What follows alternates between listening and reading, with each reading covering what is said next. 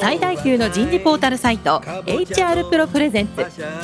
楠田優の人事放送局。有名企業の人事にズバリ聞く。年間数百社の人事を訪問し続けている人事のスペシャリストでありシンガーソングライターとしても活躍する HR エグゼクティブコンソーシアム代表の楠田優が有名企業の人事や人事をサポートする専門家を招いて企業が抱える課題や実際の事例を紹介しながら解決策を模索していきます。この番組は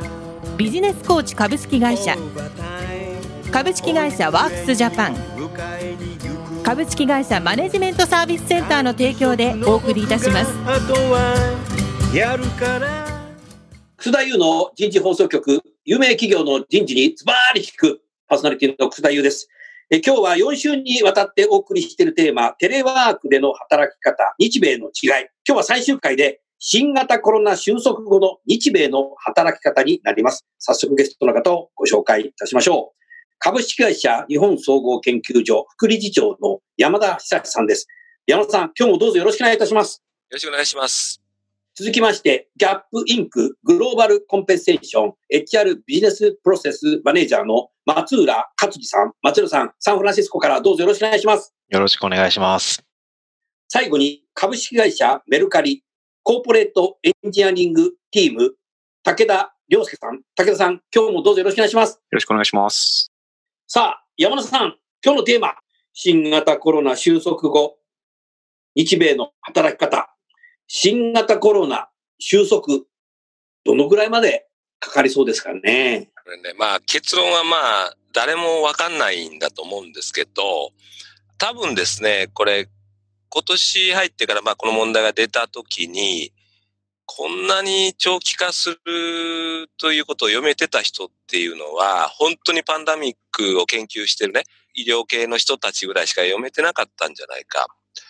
で、当初はね、まあ、数ヶ月で終わるだろうと。まあ、中国の問題で、一部影響するかもしれないけども、まあ中国もロックダウンしたし、えー、まあサプライチェーンの影響出るかもしれないけども、で、まあ、今頃にはもうほぼ終わっててですね、徐々にもうかなり V 字回復してるっていう見方が多かったんだけども、もうそうじゃないわけですね。で、結局ですね、最近の見方が出てるのは、今回のやっぱりウイルスってすごく感染力が強い。それと、もう一つ厄介なのは、潜伏期間があるんですよね。すぐわーっと出ればいいんですけども、まあ、これは諸説ありますけどもね、あの、5日ぐらいから、まあもうちょっとかかるっていうのもありますけども。ですから、実は元気でいる人がウイルスに感染しているので、どんどん広がってしまうっていうですね。だから、いわゆるロックダウン。まあ日本はこれロックダウンとは言わないわけですけれども、ともかくその人の接触を避けるっていうことをしないとですね、えー、どんどんどんどん広がってしまう。で、えー、当面はこれやるしかないわけですね。で、まあ、ヨーロッパとアメリカっていうのはもう1ヶ月ぐらい前からかなりやってて、で、あの、まあ、ニューヨークは、えー、若干ちょっと頭打ち傾向が見えてきた。で、ヨーロッパも少し見えてきた。で、今のペースでいくと、おそらく、まあ、あの、一部も4月のね、え今日11日ですけども、えー、来週あたりからですね、少し解除をしていくっていう話にはなってるんですけれども、完璧にその後ですね、元に戻すかっていうと、それはちょっとほとんど期待しづらいわけですね。っていうのは、今の段階で、感染のペースが若干鈍化していってるかもしれないけども、相変わらず、あの、感染してる人は膨大にいるし、えー、すごい感染力なので、ちょっと緩めるとですね、また増えていくんですね。で、ここ数日ですね、ハーバード大学の研究チームが発表した論文が出てますけれども、ね、これを見るとですね、うんうん、はい。あの、とりあえず抑えてもですね、えー、これはっきりわからないんだけども、まあ通常は季節性っていうのもあるかもしれない。もしそういうふうにするとですね、秋から冬にかけて次の波が来るっていうわけですよ。まただもんね。そうなんです。で、えっ、ー、とまあそれは何も、もうこれロックダウン解除してそのまま放置すればっていうことなんですけどね。でもそうなってくると、やっぱりこれ解除してもですね、完全にはですね、元に戻らないんですね。えっ、ー、と、まあ今、基本的にはもう仕事するなっていうことかもしれませんけども、仕事するなっていうか、その、よっぽど必要でないとオフィスに来るなっていうことに、日本だってですね、4月11日時点では4割とか8割、その動きを減らせ、え基本的にはリモートっていうことになってますけど、まあ、これを若干緩めるかもしれないけれども、でも、まあ、せいぜいですね、週に1回とか、うん。あ2回とか、うんあどっちかというと半分以上はあ在宅でいる人はやってくださいと。で、あるいは、やっぱり社会に出てもソーシャルディスタンスは基本的に取ってくださいというですね、まあ、介護ぐらいはもしかしたら少し緩めるかもしれないけども、入るときにちゃんと熱をチェックする、あるいは消毒するっていうですね、そういう状態が続くっていうふうに見といた方がいいんじゃないかなと思うんですね。でじゃあこれいつまで続くかっていうとですね、要はワクチンなんですね。有効なワクチンが開発されてですね。で、多くの人がこれ接種すれば、あの、免疫持つわけですから、もう広がらない。うんということですね。で、これで、これ諸説があってよくわかんないです。実はですね、今の新型コロナっていうのはですね、あの、免疫性っていうのをですね、要は一回かかった人の免疫調べてもですね、免疫を持ってない人がいるっていうんですね、今の段階では。だからどれぐらい免疫がですね、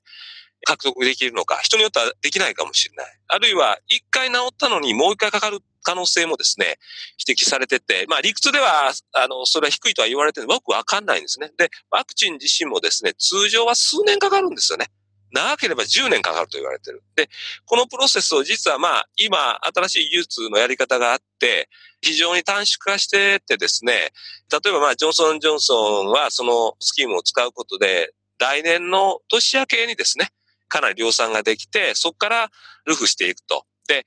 これがまあ、本当にうまくいって、副作用もあんまりないということになれば、それで、えーうまくいけば来年の前半にこれが終わるっていうことは可能性はありありますけども、あんまりちょっとですね、楽観視できないんじゃないかなと。うん。そういう感じはします。うんえー集団免疫っていう考え方があって、実は人口の何パーセントか以上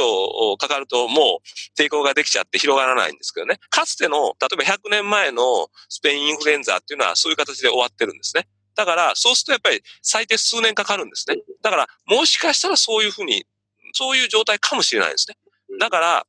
それ考えるとね、これはですね、もう長期化していくと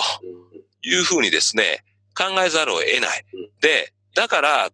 これ結局ですね、社会とかビジネスのやり方が劇的に変わるんですねうん。変わらざるを得ない。で、今もうすでに起こっているのは、一つはオンライン化です。もう言うまでもないですね。もう分かりやすいのは、えーオフィスはテレワーク。ビジネスっていうのはリアルからバーチャルというか、そのオンラインですね。まあ、ギャップさんも今、もうネットの売り上げというふうにシフトされて、メルカリさんはだからすごく今伸びてらっしゃるっていうですね。そういうことが、やっぱり起こっていくんですね。で、これはもう、すごいスピードで今進んでるし、で、まあ、将来ね、まあ、これ実はどれぐらい続くかによります。あうまくいって、来年のもう一年ぐらいで終わってしまうんだったら、まあ、人の意識っていうのはまあ戻ってるんで、まあ、元に戻る部分があるかもしれません。えーでもですね、多分ですね、これ新しいことをやることによって便利さとかですね、で、逆に言うと、まあ、これから大体1年ぐらいは最低でもこういう状態続く、まあ、程度問題ありますけど、と考えると、そこにやっぱり人間も慣れてしまうっていうところがあるんですね。まあ、さっきの、えっ、と、この2回目か3回にありましたけども、そのアメリカでテレワークっていうのは、この来る前に結構何度も山並みがあって定着してるっていうことがあります。それと同じでですね、一回こういうふうに大きなシフトが起こると、まあ、あの、履歴効果ってこれはまあ、すみません、経済学で言うんですけども、一回起こったことって、なかなか戻らないんですね。だから、このまま社会っていうのは、かなり変わっていくし、ビジネスのやり方も変わっていくと。だから、やっぱりですね、なんか我慢してれば元に戻るっていう発想はもうやめた方がいいです。えー、違う社会に変わっていく。で、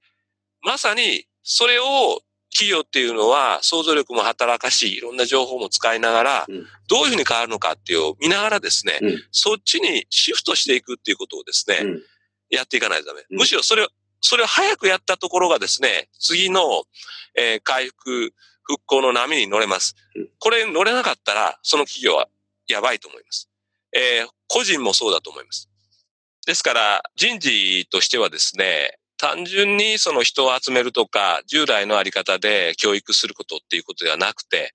まあ、早ければ来年かもしれませんけれども、むしろ中長期に、その、数年、これが続くっていうことも想定しながら、で、どちらにしてもですね、えーオンライン化、デジタル化っていう流れの中で変わっていく社会をですね、想像しながら、あるいは情報を集めながら、そこでどういうビジネスに変わっていくのか、そこを見ながら人材をですね、どうリトレーニングするのか、あるいはそういう人材を集めるのかっていうですね、そういうことが求められてるっていうですね。だから変わるっていうことがね、あの、非常に大きなメッセージだと思います。で、過去見てもですね、実は前回のインフルエンザパンデミック、すなわちスペイン風邪の時もですね、この後、あれ1918年から1920年まで続いてるんですけども、その後って社会がすごく変わってるんですね。例えば、テレビとか、車とかもそうですけれども、いろんなものが新しいその大衆消費っていうのが広がりましたし、産業としても自動車産業とか化学産業とかっていうのが飛躍してるんですね。で、当時はまあ残念ながらその後、大恐慌が来てですね、作りすぎっていうこともあって、バブルの問題が起こったんですけども、でも、やはりいろんな大きな変化が、これだけのですね、大きなショックが起こると、人々の意識が変わるし、それと、だからこそ新しいものが生まれてくるっていうですね。だから、本当にそういう意味じゃ、まあ、厳しいことをですね、ある程度想定しないとダメな一方で、新しいことを始めていくチャンスだし、変わっていくっていうことのね、非常にいい機会だっていうことをね、やっぱり改めて考えていくっていうですね。それがまあ、あの、マクロ的なところから見たときの、まあ、インプリケーションかなというふうに考えてます。ありがとうございます。山田さん、そうするとね、こういう言い方していいかどうかを別として分かりやすいので申し上げると、第二次世界大戦が3年9ヶ月あったと思うけど、昭和16年の12月8日に真珠湾攻撃、終戦が昭和20年の8月15日、3年9ヶ月間の間で、まあ東京大空襲もあり、いわゆるね、日本列島あちこちで大空襲があり、日本は戦前と戦後全く違う社会、国になったじゃない。はい。で、そのぐらいのね、もしかしたらね、3年後、4年後ね、コロナ前とね、変わるんじゃないかな。真の第4次産業革命でデジタル化っていうのが進まざるを得ないんじゃないかなと思う。でね、昨日ね、たまたまね、家の近くのナチュラルローソンに行ったらさ、はい、レジがさ、無人なんだよ。はい。それで、現金使えないって言うんですよ。はい。それで、今さ、釣り銭もらうのが怖いんだよね。はい。ドアノブ触るのと一緒だから。だからね、はい、真のキャッシュ社会っていうのがね、コンビニからもこれね、本当になるね、これ。うん。うん、だからやっぱり工場もロボット化がどんどん進むんじゃないかなっていうふうに予測できるし、はい。僕なんかこのラジオ番組3つ持ってて、今2つしかやってないけど、今までね、300回以上ね、こうやって配信してきてるんですよ。はい。だからね、こういうデジタルのね、仕事をね、最初やりだした時はね、そんな誰が聞くのって言ってたけど、今人事がもうこの番組だけでも35万人聞いていて、もう一つの番組ももう今10万人突破していて、うやっててよかったなと思いますけど、いやいやななんとかさ、僕自身もからこのデジタルのさ、ラジオ番組みたいなのやりだしてよかったなと、本当に思うね。いや、そうだと思います。うん。あとさ、松浦さんさ、あの、去年僕ラスベガスで HR テクノロジーカンファレンス行って、一昨年もラスベガスで HR テクノロジーカンファレンス行って、もうなんかノベルティ欲しさにさ、あちこち名刺ばらまいてたらさ、今すごいサンフランシスコがロックダウンになってさ、毎日さ、今からミーティングしねえかとかさ、オンラインセミナー受けねえかとかって 毎日来るんだけど、僕は単なるノベルティが欲しかっただけなんだけど、アメリカってさ、オンラインミーティングすごい来るよね。そうですね。うん。基本的に合わないので、まあ、その、それこそセミナーとかトレーニングもオンラインしたいのものってたくさんありますし、日本のに必ずその、どっかに集まってセミナーを受けなきゃいけないっていうのは、一回ぐらいしか行ったことないんじゃないですかね。ほとんどオンラインとかじゃないですかね。あのー、あなたのギャップの本社のさ、ベイエリアのところから橋があって、橋を渡るとさ、あの、大手のタレントマネジメントベンダーがあるじゃない。で、サンフランシスコってタレントマネジメントベンダー多くいっぱいあるけど、一社あるじゃない。で、そこが多分ギャップさんが使ってるんだと思うけど、ほとんど来ないでしょないんですよね。そう。一回その、競合との競り合いの時に一回デモに来たっていうのでお会いしたことはありますけど、あとはもう、導入中もずっといらっしゃらないですね。基本的にはまあオンラインでやり合うような感じでしたね。だから人事のベンダー自身ももう初期訪問訪問してどうのこうのじゃなくてもオンラインで。そうです。もうそれはもうコロナウイルスどうこうの話の前からもうずっとそうだったんで、ずっと付き合いの長いベンダーさんも今まで一回も会ってない人ばっかりです。会ったことがある人がいないです、そもそも、そういえば。で、公認ももちろんメールベースで公認の紹介があるだけで、あの、日本のようにこう、なんていうんですか。公認を連れてきて、あの、長谷さんじました。こちらが次の公認です。よろしくお願いします。みたいな、あの、ああいうのないですね。ないね。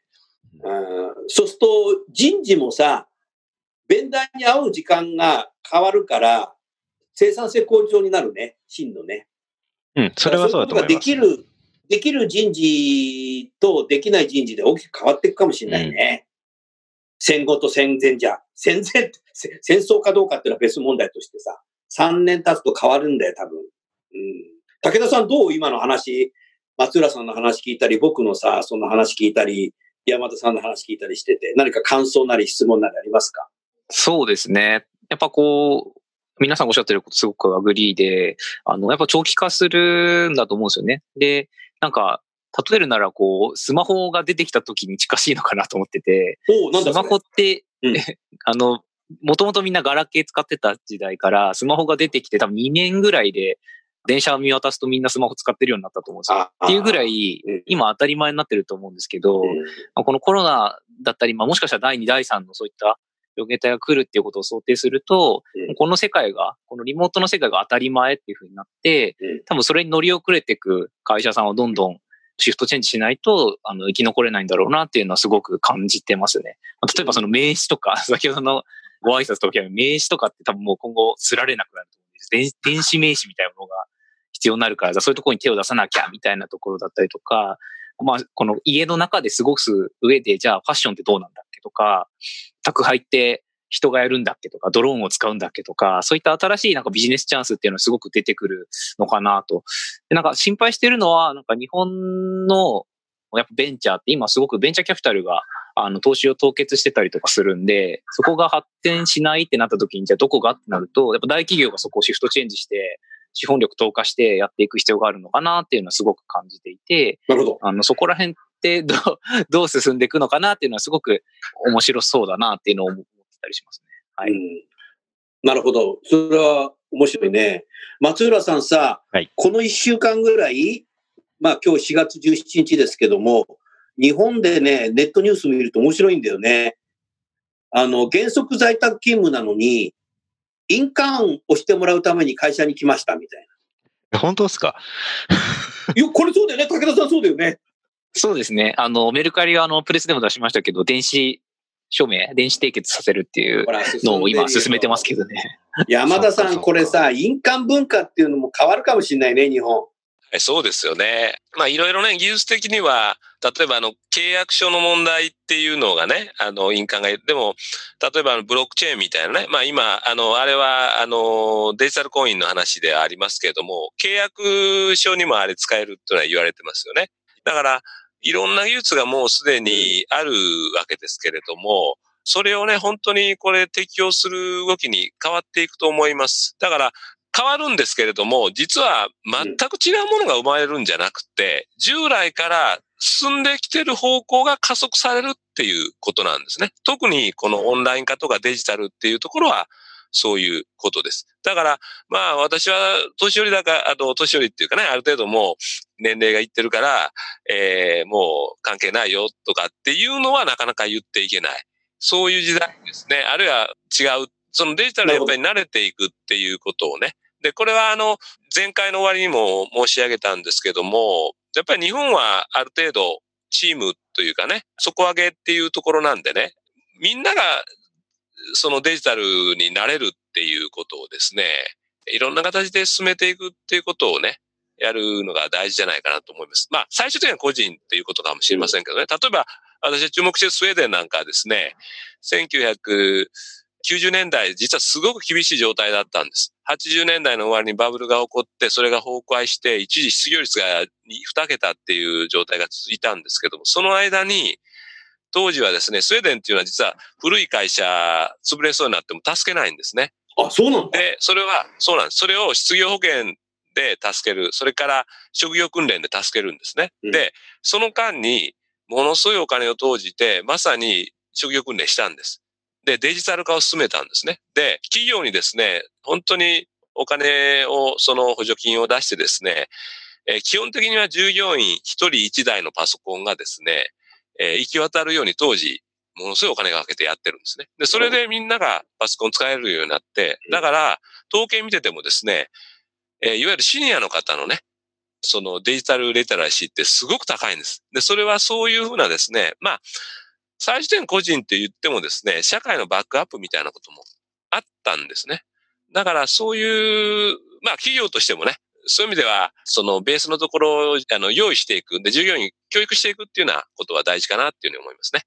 いや、でも、そうなってくると、企業間にもデジタルデバイド起こる可能性があるけど、社会で国民自体のデジタルデバイドも起きちゃう可能性があるので、本当よく注意しないといけないね、これは。格差が出ちゃうね。そうですね。うん。だから日本はその格差が比較的小さいのがある意味強みだったんですけどね。うん。で、これは、あの、いろんな考え方ありますけど、日本のいろんなことを考えると、それは日本の強みだと思います。だから、もちろん、あの、行き過ぎっていうことでね、モラルハザードを強くするとダメなんですけれども、はいやっぱり、これ、何度も言いますけど、スウェーデン型なんですけれども、変化していくっていうことを助けるっていうことなんですね。直接助けるんじゃなくてね、お金をあげて、えーあなたかわいそうだからっていうんじゃなくてね、新しい環境に適応しようとしてるんだったら、それ、いくらでもサポートしますよ。変化適応サポートなんです。だ。そうなんです、そうなんです。うんそういうことが大事だと思いますね。うんそうすると私たち人事は今の時期に新しいことをやっぱチャレンジしていく必要性があるね。こういうデジタルでのミーティングだとか、デジタルでの社員研修だとか、いろんなことをやっぱチャレンジしておく必要性があるね。今ははい基本在宅勤務だから研修はストップみたいな。でじゃあダメだっていうことですよね。いや、この間に差がつくんですよ。お本当に、やってるとことやってないのと。まさにね、この、大体、この経済学の世界で申し訳ないんですけどね、その、不況っていうのは、うん創造の母、だちょっと正確な言い方忘れましたけど、要は、景気が悪い時っていうのは実は差がつくんですね。次の、あの、必ず経済って一回悪くなっても次良くなりますから。次の準備を今する時期だと思いますね。なるほど仕掛け。るっていうね。わかりました。それではですね、あの、最後に、お一人一人に、この4回のですね、何か感想を言っていただいて、番組を終わりたいと思います。リスナーの人事の方のメッセージでも構いません。それでは、メルカリの武田さん、お願いします。えっと、そうですね。あの、この回としてやっぱ思ったのは、世界が一瞬にしてこうルールチェンジしたっていうところを、どれだけ早く受け入れられるか。で、受け入れた上で人事としてどういったことができるかを模索し続けるっていうのがすごく重要なのかなと思っていて、まあ、一過性のものじゃないっていうのをすごく認識するっていうのが、あの、重要なんだなっていう思いがあります。あと、このラジオすごく先進的というか、あの、先を行ってるラジオだと思うので、こういった発信の仕方っていうのもいろいろ普及していくといいんじゃないかななんて思ったりします。今日はありがとうございました。ありがとうございました。それでは、ギャップの松浦さん、サンフランシスコからメッセージをお願いいたします。あの、最後の方に出てきた、その、変化をどんどん、今のうちにこういう状況だからこそ変化をしていかなきゃいけない。人事がそういう変化をしていかなきゃいけないっていうのがすごく、まあ、いつも自分の中で心がけてきてはいたものの、あの、改めて 大事だなって思いました。その、変化に対応した、その変化をするためのリスクをしっかり取っていくっていう人事で、まあ、この先もありたいなと思いますし、そういう仲間と仕事をしていけたらなっていうふうに思いました。また、あの、その、日本企業でもそのメルカリさんのようにすごく、あの、先進的で、もう次を見据えてやってる企業さんもたくさんあって、なかなか刺激的だなと思いました。あの、一緒に世界で勝っていきたいななんて、とっても励まされました。松浦さん、ありがとうございます。それでは、最後に山田さん、お願いいたします。はい、あの、本当にこれ面白かったですね。あの、非常にチャレンジングで、途中で、あの、私のパソコンが落ちたりして、ご迷惑をかけたんですけど、でもまあ、こういうことに慣れていく、チャレンジしていく、変わっていくっていうことをですね。で、それとやっぱり改めて思うのは、私はこれまあ早く終わればいいんですけれども、長期化するっていうふうに思ってて、そうすると物理的にはですね、距離取らざるを得ないんですね。いわゆるあのソーシャルディスタンス。あるいはこうやってリモートで働く。でもですね、あの大事なのはコミュニケーションを実質的に取っていく。やっぱり一人で仕事ってできないし、あの新しいものっていうのは対話とかディスカッションの中で生まれていくんでね。で、ある人が言っててなるほどなと思ったんですけど、距離は離れるんですけど、距離って物理的な距離は取るんですけども、マインドは繋がっていくっていうね、もっと近く繋がっていくっていうね、そういうことをやっぱり心がけながらね、必ずこれは終わりますから、でも意外に長くなるかもしれない。でもそこは次に未来をですね、うん、我々はやっぱり作る、想像していく、変わっていくっていうことでね、乗り切っていきたいなっていうふうに改めて思いました。山本さんありがとうございます。松浦さんさ、コロナ収束したら、また日本に来てよ。はい。その時さ、山田さんとさ、武田さんも入れてさ、4人で飯でもと。ぜひ、お願いします。お願いします。この番組の打ち上げは日本でやるぞ。そうですね。ぜひそれを 期待してます。はい。それでは4回にわたりご出演いただきました、四総研の山田さん、ギャップの松浦さん、メルカリの武田さん、本日はどうもありがとうございました。ありがとうございました。ありがとうございました。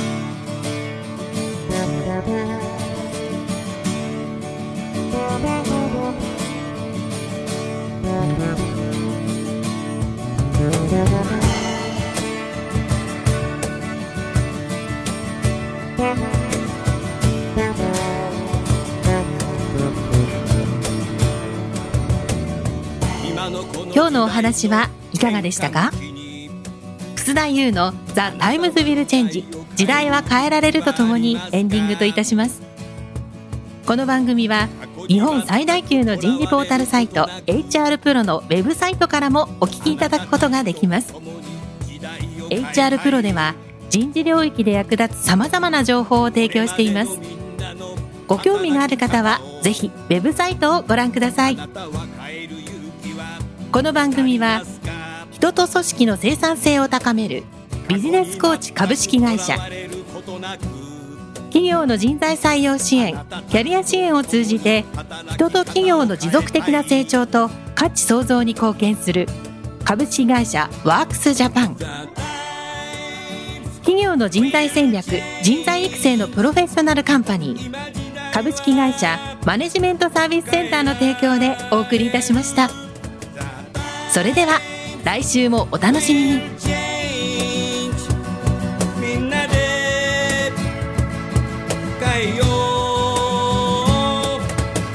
きない理由を述べている場合ではない